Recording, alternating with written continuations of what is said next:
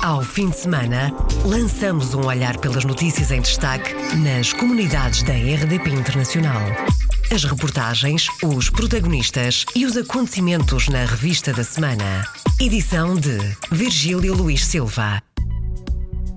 Em destaque nesta revista da semana, a Cívica decidiu aproveitar as férias para reuniões. A Associação de Autarcas de Origem Portuguesa em França quer aproveitar a estadia em Portugal de alguns dos mais de 4 mil membros para troca de experiências. Reabriu na segunda-feira em Frankfurt, na Alemanha, um escritório consular que vai servir à volta de 30 mil pessoas. Os socialistas do Luxemburgo contestam o encerramento dos dois balcões da Caixa Geral de Depósitos e dizem que é inexplicável. Bem-vindo à Revista da Semana. Revista da Semana. Iniciamos esta revista da semana com a notícia que o Gabinete de Apoio ao Imigrante da Lousada conseguiu resolver quase todos os problemas apresentados num ano de existência. Cristina Moreira, vice-presidente da Câmara da Lousada, apresenta os números. Contabilizamos neste momento, neste ano, por exemplo, tínhamos 31 pedidos, 31 processos, temos 29 resolvidos. O que é que isto quer dizer? Que houve 31 imigrantes com problemas graves, estamos a falar de coisas burocráticas, mas vezes bastante graves. Temos 29 encerrados, o que quer dizer que nós conseguimos realmente uma taxa de sucesso muito grande. E os dois que faltam, estamos a aguardar, porque em, em princípio também os vamos conseguir. O Gabinete de Apoio ao Imigrante da Lousada faz muitas vezes a ponte entre as necessidades dos empresários portugueses que estão fora e os cidadãos da Lousada que querem imigrar empresários nossos que estão lá fora, que procuram portugueses para trabalhar. Também temos feito uma, essa ajuda. Para regresso, depois também nos pedem também ajuda, nós também, sobretudo quando há problemas de, de acidentes de trabalho, com família a cargo, eh, também temos tido alguns processos nesse sentido. Cristina Moreira, vice-presidente da Câmara de Lousada, conta que têm sido criados postos de trabalho na região para atender às necessidades dos imigrantes que vêm de férias e não têm tempo para tratar de tudo. É um dois em um. O Gabinete de Apoio ao Empreendedor da Câmara ajudou a criar microempresas no sentido de dar resposta a essas necessidades. Ou seja, nós conseguimos, no fundo, fomos mediadores de um problema, arranjamos duas soluções. Pessoas aqui em Lousada que abrem, e em Castelo de Paiva, abriu o seu, a sua empresa para fazer face, não é? criámos emprego, criámos o, o desenvolvimento económico. O nicho de mercado é mesmo dar resposta aos nossos imigrantes, nomeadamente a cuidar das casas, limpezas, pequenos concertos, jardins. Inclusive, nós temos situações de preparação, por exemplo, de cerimónias, casamentos, batizados, em que realmente os imigrantes querem vir naqueles 15 dias, mas querem tudo prontinho para quando chegarem realmente terem as condições de fazer tudo no espaço de tempo que vem. Declarações à RDP Internacional de Cristina Moreira, vice-presidente da Câmara Municipal da Lousada. A Cívica decidiu aproveitar as férias para reuniões. A Associação de Autarcas de Origem Portuguesa em França quer aproveitar a estadia em Portugal de alguns dos mais de 4 mil membros para troca de experiências. A decisão explicada na RDP Internacional por Paulo Marques, presidente da Associação os autarcas franceses de origem portuguesa, reunidos no Senado em Paris, decidiram, no momento das suas férias, para aqueles que vão a Portugal, para aqueles que estão nas terras de origem dos seus pais ou dos seus avós, que possam eh, solicitar um encontro com o autarca e os autarcas dessas cidades eh, em Portugal. Paulo Marques disse também que o objetivo destes encontros é a troca de contactos e de experiências.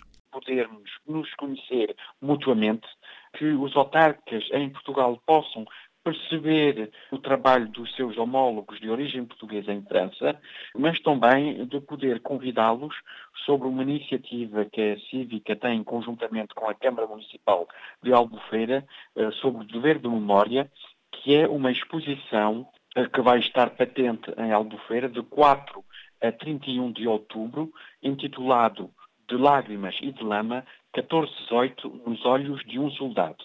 É uma exposição que viajou de França à Alemanha e da Alemanha para a França para as comemorações dos 100 anos da Primeira Guerra Mundial. Em setembro vai ser feito um balanço dos contactos que estão a ser feitos durante este verão. Como disse Paulo Marques, da RDP Internacional, a Cívica vai convidar os autarcas portugueses para o seu jantar de outubro. O balanço será feito logo na rentrée escolar de setembro. No início de setembro haverá já um depoimento feito, que será de receber hum, as ações, os contributos, eh, os encontros e de ver os que podem funcionar melhor, o que peca nestes, nestes encontros, mas poder, para podermos afinar as nossas relações. Mas, obviamente, a visita de estudo, fim de outubro, dos 45 a 50 autarcas de origem portuguesa em França a Portugal, que vai decorrer de Albufeira e depois em Lisboa, vai ser uh, o momento onde essas relações vão uh, estreitar-se. Aliás, muitos desses presidentes de câmaras serão convidados ao jantar de encerramento da visita de estudo da Cívica a Portugal, nos Jerónimos, no dia 29 de outubro. Paulo Marcos, presidente da Cívica, os autarcas franceses de origem portuguesa estão a marcar encontros com os autarcas portugueses em Portugal durante as férias de verão. O objetivo é a troca de contactos e de experiências. É uma boa notícia, uma batalha ganha. Reabriu na segunda-feira em Frankfurt, na Alemanha, um escritório consular que vai servir à volta de 30 mil pessoas. Manuel Campos foi um dos que foi à luta depois do encerramento do vice-consulado há sete anos. Agora abre um escritório consular, mas a comunidade quer mais. É uma boa notícia, embora seja um primeiro passo, porque eh, desta forma evitamos ter que percorrer 200 km para lá e 200 km para cá para ir de Stuttgart ao Consulado-Geral de Stuttgart, com quem estávamos conectados quando se trata da necessidade de lá ir. Não podemos esquecer que até há muitos anos atrás nós tínhamos um Consulado-Geral também em Frankfurt e que a comunidade portuguesa desta região, do então Consulado, não é menor do que a de Stuttgart. Portanto, só nos veio complicar a vida. Portanto, esta primeira primeira abertura do escritório consular ou da agência consular vai-nos facilitar a vida e retornar um bocadinho ao passado, embora não seja aquilo que a comunidade portuguesa da região de Frankfurt deseja. Nós queremos, se possível, e com o tempo que for necessário para isso, a reinstalação ou reabertura de um consulado, o que seria digno não só para a comunidade, como para, para o próprio país. Manuel Campos, do Grupo de Reflexão e Intervenção da Diáspora Portuguesa na Alemanha,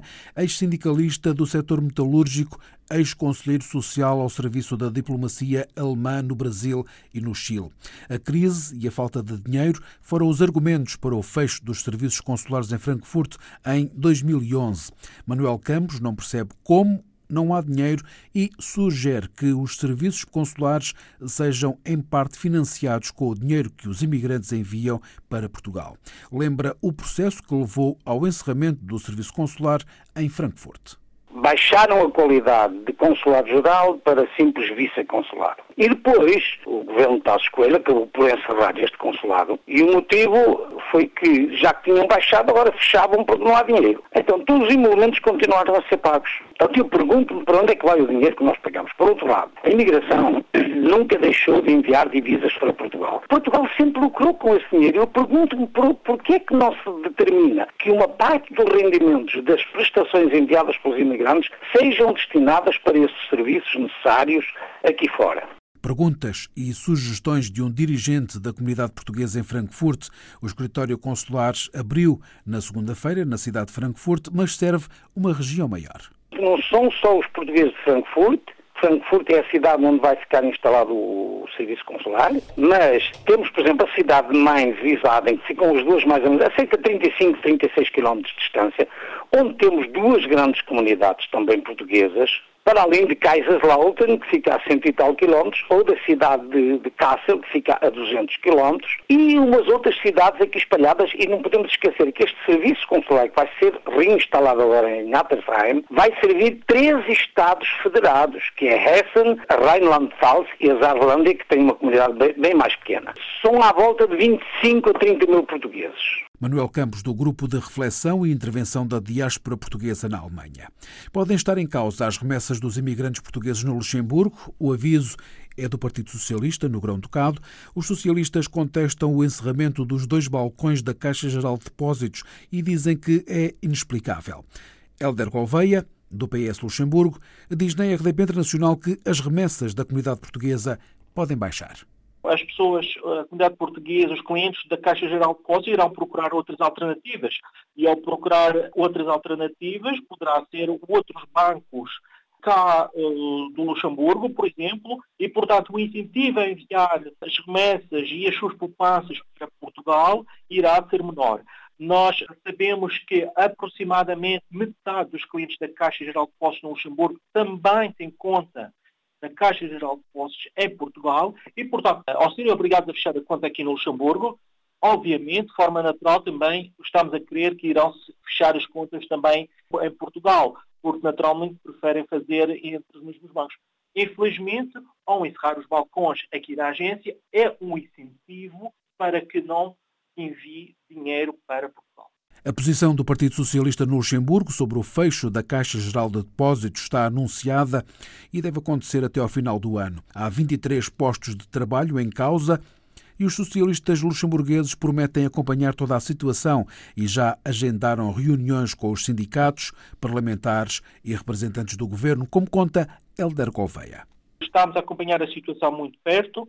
Teremos uma intervenção junto do, dos sindicatos no sentido de entender, nos inteirarmos da plenitude do processo e também no sentido de analisar onde é que nós poderíamos ajudar as 23 pessoas que vão ser despedidas e a parte da população portuguesa que deixará de ser servida pelos serviços financeiros, serviços bancários uh, da Caixa. Temos já uma reunião marcada com dois dos maiores sindicatos aqui no Luxemburgo e estamos uh, também a acompanhar a situação juntamente com o nosso deputado eleito do Círculo da Europa, Paulo Fisco, e também, nomeadamente, com o mediador de, do Ministério do Trabalho, iremos acompanhar muito perto a situação, porque o nosso objetivo é simples, é de entender que critérios é que estão na base da decisão da, da Caixa Geral de Depósitos e para que se mantenha a presença, nem que seja pelo menos de uma agência aqui no Luxemburgo que fique pelo menos um balcão no Luxemburgo da Caixa Geral de Depósitos. Foi anunciado o encerramento dos dois que existem no país.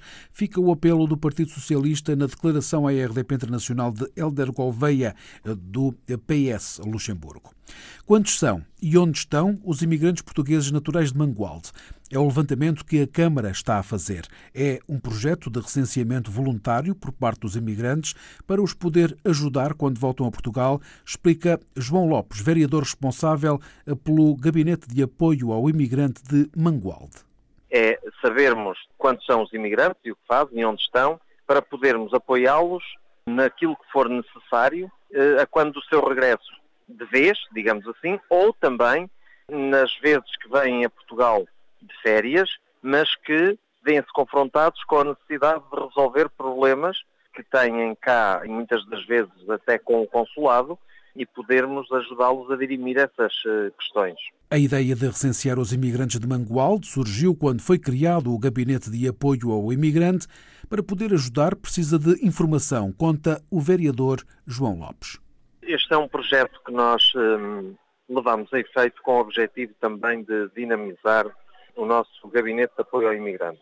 A verdade é que quando pegamos neste pelouro sentimos a necessidade de saber em concreto com quem estávamos a falar, quem era o nosso interlocutor, quantos eram, e de facto isso eh, levou-nos a proceder a este recenseamento de imigrantes para efetivamente sabermos quantos são os mangualdenses que estão fora, onde é que eles se encontram e o que é que fazem. Basicamente é isso, até porque isso no futuro poder nos ajudar bastante a quando do seu regresso na relação que tiverem que ter com o país que os acolheu. O recenseamento está a ser feito e vai continuar ao longo deste ano. O vereador João Lopes, da Câmara de Mangualde, conta que sabe de mangualdenses na Europa e nos Estados Unidos e tem algumas surpresas. Há muitos mangualdenses fora de Portugal, eh, efetivamente há. Eh, e nós temos a noção disso, mas não temos, em concreto não lhe posso dizer, mas eh, andará seguramente acima das duas mil pessoas, que corresponde a 10% da população, mas seguramente será mais do que isso. Estão onde? Nós temos vários países de acolhimento. Os principais serão a França, na Europa, não é? E ainda na Europa a Inglaterra e a Suíça. Eh, mas temos também gente no Liechtenstein, por exemplo, que hum, com este recenseamento vamos descobrindo imigrantes, não muitos, eh, é verdade, mas que se encontram em países onde não imaginávamos que se encontrassem. E temos também nos Estados Unidos da América uma importante comunidade de mangualdenses, nomeadamente hum, na região de, de Cumberland. Declarações à IRDP Internacional de João Lopes, vereadores no município de Mangualde.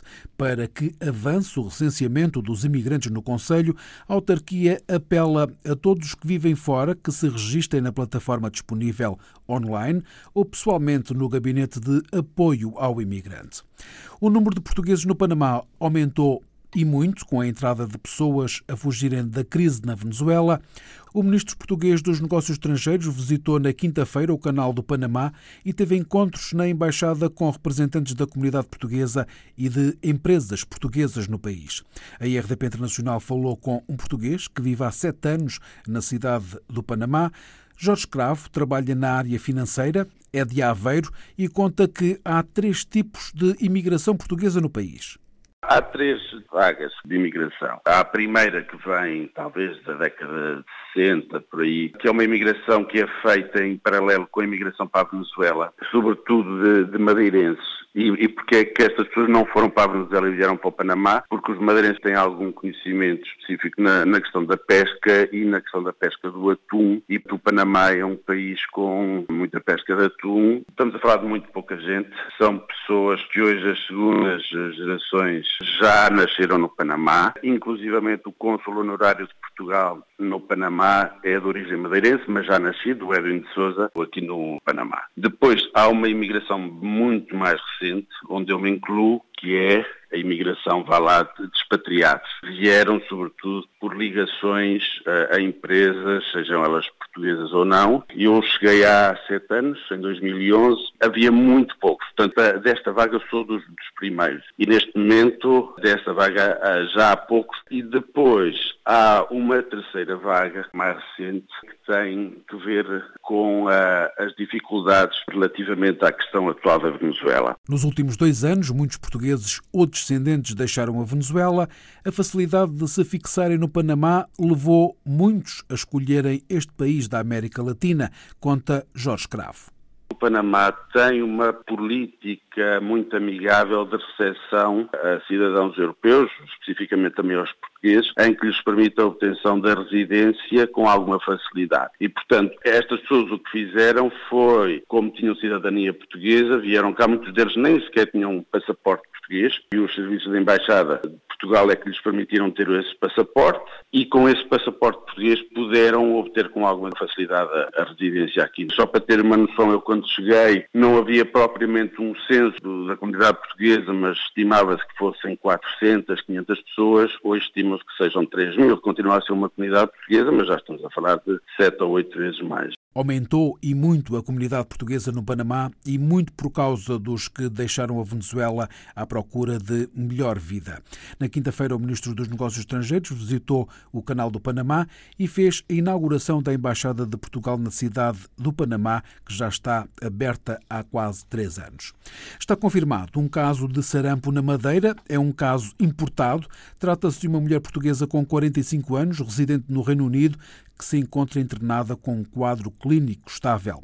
Herberto Jesus, presidente do Instituto de Administração da Saúde da Madeira, revela que todas as pessoas que estiveram em contacto com a doente estão neste momento a ser avaliadas. Neste momento, o que eu posso dizer é que há um caso confirmado.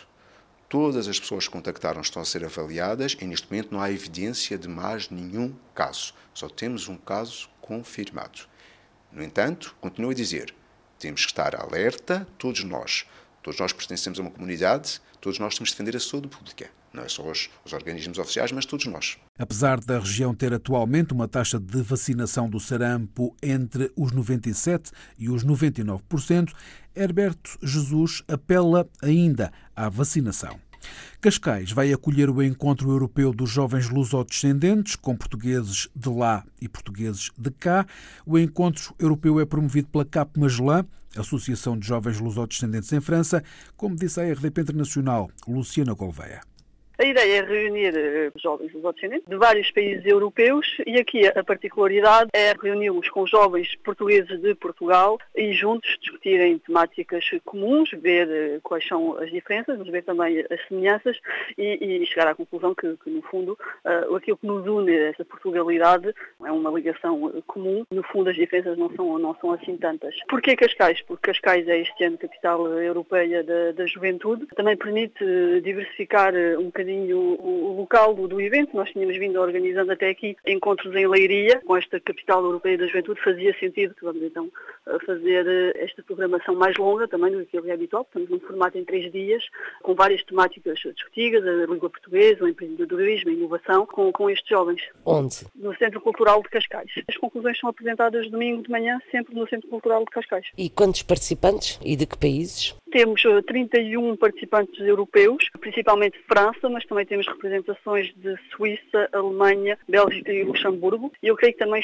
há cerca de, de 30 participantes nacionais. Luciana Gouveia, da Associação de Jovens Lusodescendentes em França, que promove o Encontro Europeu de Jovens de lá e Jovens de Cá. O encontro começou na tarde de sexta-feira, termina hoje em Cascais e é aberto ao público. Encerramos esta revista da semana com a notícia que o ROS, em terras transmontanas de Mogadouro, acolheu ontem um encontro histórico e carregado de emoções. Antigos imigrantes, passadores e até encaixadores. A Junta de Freguesia de Urroz foi o ponto de encontro de meia centena de pessoas que se cruzaram há cerca de 50 anos, nos tempos da imigração a salto.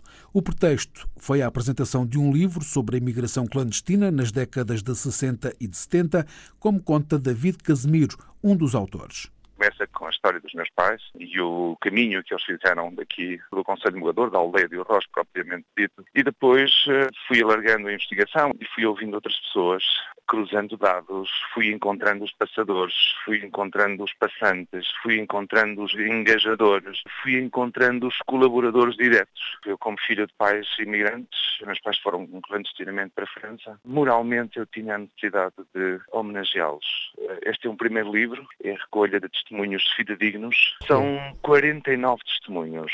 São mais pessoas, porque há casais dentro do próprio testemunho do Conselho de Miranda do Douro e Conselho de Mugadouro. David Casemiro, filho de imigrantes, nascido em França, criado em Portugal a partir dos 5 anos, é professor de português e espanhol e quis homenagear os pais e tantos outros imigrantes e explica o título do livro.